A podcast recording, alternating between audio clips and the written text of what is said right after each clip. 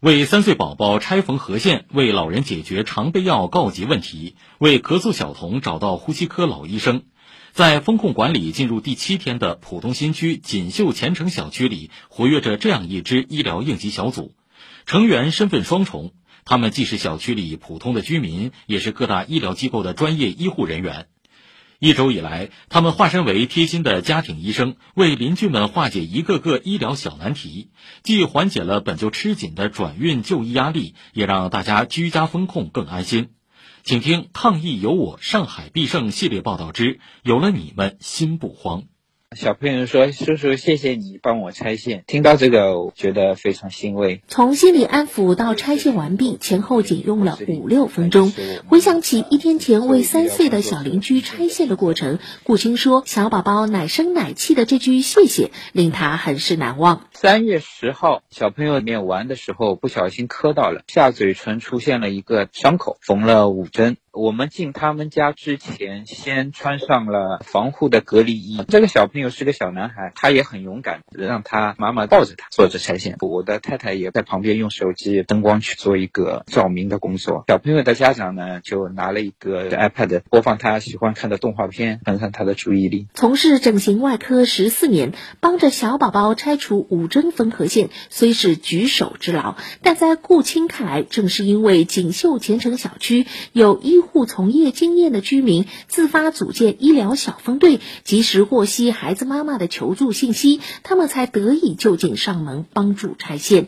否则，小宝宝就需转运到医院进行拆线，来回折腾，既费时又占用了有限的转运资源。通过幺二零送出去是会非常的不方便。第二个，有些我们自己能够解决的这些小的问题的话，那如果动用到这些医疗的体系，不是也会呃影响这些医疗资源的挤兑嘛？那所以我们就自发的会想到通过自己的一些力量，然后能够解决一些基础的这些问题。拆缝合线时，一旁的助手是顾青的妻子王晶晶，她曾是九院手术室的一名护士，现在她又多了一个身份——医疗应急小组的协调员。三月十四号，小区封控首日当晚进行第一次核酸检测，两千户人家五千多名居民全部测完，用去了七个小时。原来封控来的突然，协助工作的社工仅有七八人，小区紧急招募居民组建应急医疗。组核酸推进组等七大志愿小组，招募书一发出，瞬间吸引数百人报名。王晶晶和丈夫不假思索就加入了医疗应急组。医疗组目前二十个，是全科医生、药剂师、肿瘤科医生、口腔科医生、妇产科医生。当过护士，为人细心，并有较强的协调工作能力。王晶晶当仁不让地承担起了制作医疗需求海报、设计居民求助信息表格等工作，让王。晶晶没想到的是，海报在各微信群发出，短短两个小时就接到了二十多个求助单。王晶晶逐一确认求助需求、求助人电话姓名后，将所生成的表格转发到了医疗工作组。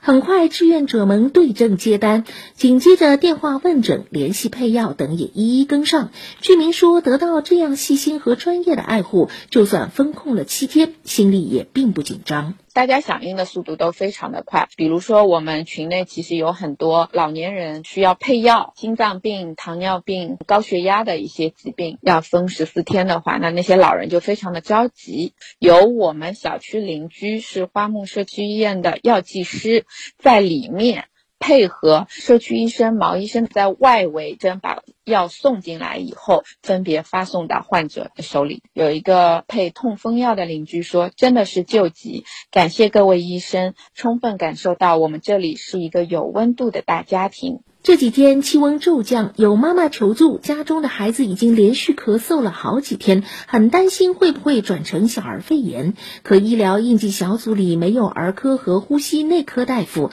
正一筹莫展之时，一位居民联系到王晶晶，告知自己的父亲是广州一家医院呼吸内科的退休老医生，希望也能加入到应急小组，这可算是解了王晶晶的燃眉之急。那家属说，如果能有小区医生能听诊一下。正好有这位呼吸内科的专家的话，呃，应该会让居委开辟一个专门的房间给医生用来听诊。越来越多的医疗志愿者加入到我们的队伍，我们一定会共度难关，平稳的度过这段封闭期。以上由记者姚一凡报道。